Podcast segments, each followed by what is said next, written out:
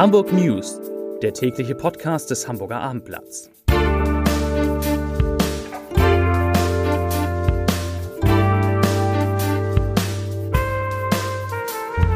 Moin, mein Name ist Lars Heider und heute geht es um die erste Klage wegen Corona-Impfschäden in Hamburg. Weitere Themen. Hamburg will Wasser recyceln. Junge Straftäter kommen in der Stadt besonders gut weg. Und der Fluglärm in der Nacht nimmt wieder zu. Dazu gleich mehr. Zunächst aber wie immer die Top 3, die drei meistgelesenen Themen und Texte auf abendblatt.de. Auf Platz 3 geht ein Leistungsträger beim HSV von Bord. Fragezeichen. Auf Platz 2 Sporthalle Hamburg. Das war das schlechteste Konzert des Jahres. Und auf Platz 1 in Hamburg gab es noch nie so viele Millionäre. Das waren die Top 3 auf abendblatt.de.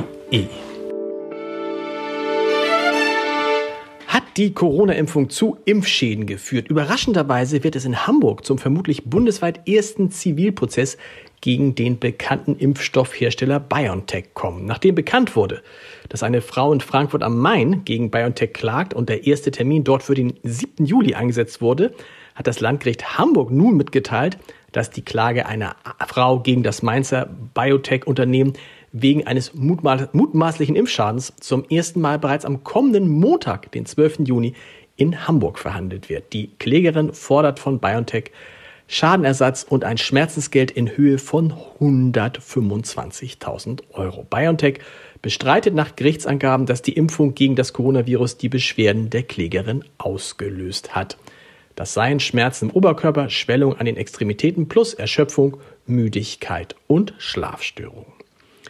Im Vergleich zu anderen Bundesländern haben junge Straftäter in Hamburg besonders gute Chancen, milde bestraft zu werden. Wie aus Zahlen des Statistischen Bundesamtes hervorgeht, wenden Richter in der Hansestadt sehr häufig das Jugendstrafrecht an, auch wenn härtere Strafen möglich wären.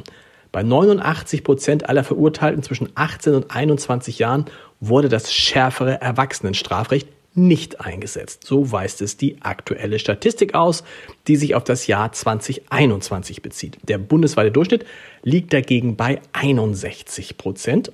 Also bei 61 Prozent der Kinder und Jugendlichen wird Erwachsenenstrafrecht angewandt und am strengsten gehen Richter mit jungen Tätern in Mecklenburg-Vorpommern, in Sachsen und in Brandenburg um. Da wird das Jugendstrafrecht nur in 40 Prozent der Fälle verwendet.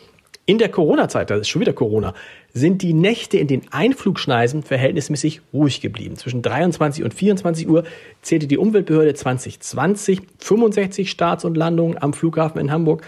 Ein Jahr später waren es 116. 2022 änderte sich die Lage mit dem wieder steigenden Luftverkehr. 873 Flugbewegungen in der letzten Tagestunde wurden notiert. Und nun, von Anfang Januar bis Ende Mai diesen Jahres, sind es 242 Starts und Landungen gewesen. Das teilte die Umweltbehörde heute mit. Im Prozess um den Tod eines Neunjährigen nach einer Routineoperation hat die Hamburger Staatsanwaltschaft ein Jahr Haft auf Bewährung für den behandelnden Arzt gefordert. Der 65 Jahre alte Operateur habe sich der Körperverletzung mit Todesfolge schuldig gemacht erklärte der Anklagevertreter heute. Der Arzt habe den Vater des Kindes vor der Operation im März 2007 nicht ausreichend aufgeklärt. Die Infrastruktur der Praxis in Harburg sei mangelhaft gewesen. Der Junge war an der Nase operiert worden, um seine Atmung zu verbessern. Im Aufwachraum kam es dann zu Komplikationen. Der Neunjährige starb eine Woche später. Für den 69 Jahre alten Mitinhaber der Praxis beantragte der Staatsanwalt eine Geldstrafe von 150 Tagessätzen zu je 120 Euro wegen Beihilfe zur Körperverletzung mit Todesfolge durch Unterlassen. Er, der Mitinhaber, sei mitverantwortlich für die strukturellen Mängel in der Praxis. Die Bilder ließen Schlimmes befürchten. Mehrere zerstörte Autos, die Fahrbahn von Trümmern übersät. Doch der schwere Unfall, der sich in der Nacht zum heutigen Donnerstag auf dem Ring 2 in Hamburg-Wandsbek zugetragen hat, ist unterm Strich wohl glimpflich ausgegangen. Um kurz nach Mitternacht wurden die Gäste einer Bar an der Nordschleswiger Straße von einem Knall aufgestreckt. Als sie nach draußen eilten, bot sich ihnen ein 500 Quadratmeter großes Trümmerfeld. Was passiert war, rekonstruierte die Polizei jetzt so. Eine 33 Jahre alte Frau fuhr mit ihrem 5er BMW mit hoher Geschwindigkeit in Richtung Süden, als sie im Bereich des Eulenkamms ohne Fremdanwirkung nach rechts von der Fahrbahn abkam. Sie kollidierte zunächst mit einem Stadtteilschild und dann mit einem geparkten Smart. Durch die Wucht des Aufpralls sei eine Kettenreaktion entstanden, bei der weitere fünf Pkw schwer beschädigt wurden. Schwer verletzt wurde zum Glück niemand. Ein Teil der Zukunft der Wasserversorgung in Hamburg und vielleicht in ganz Deutschland hat jetzt in Jenfeld begonnen. Dort im Pilotquartier Jenfelder Au erprobt Hamburg Wasser ein ganz neues Projekt für seine Kunden. Der Name erklärt schon einiges. Es heißt Recyclingwasser.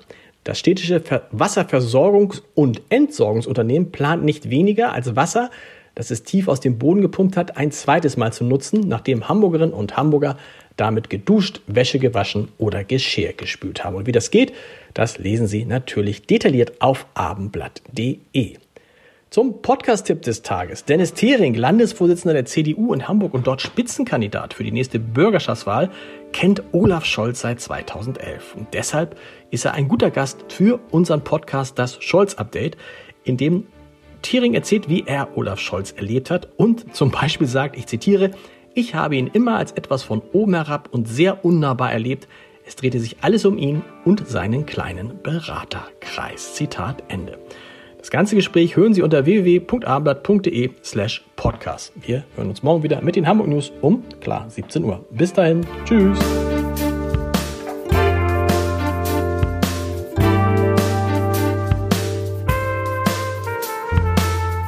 Weitere Podcasts vom Hamburger Abendblatt finden Sie auf abendblatt.de slash podcast.